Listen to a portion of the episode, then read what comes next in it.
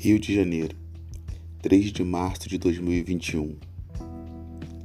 Obrigado, Pai, por mais um dia, poder dormir e acordar em Sua companhia.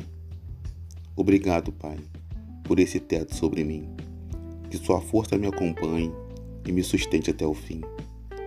Obrigado, Pai, por Sua proteção. Com minha fé me fortaleço e vou seguindo em oração. Obrigado, Pai pelo amor que habita em mim. Ter carregado sua cruz me permitiu estar aqui. Obrigado, Pai. Sempre irei agradecer, pois ser grato nessa vida me aproxima de você. Bom dia a todos.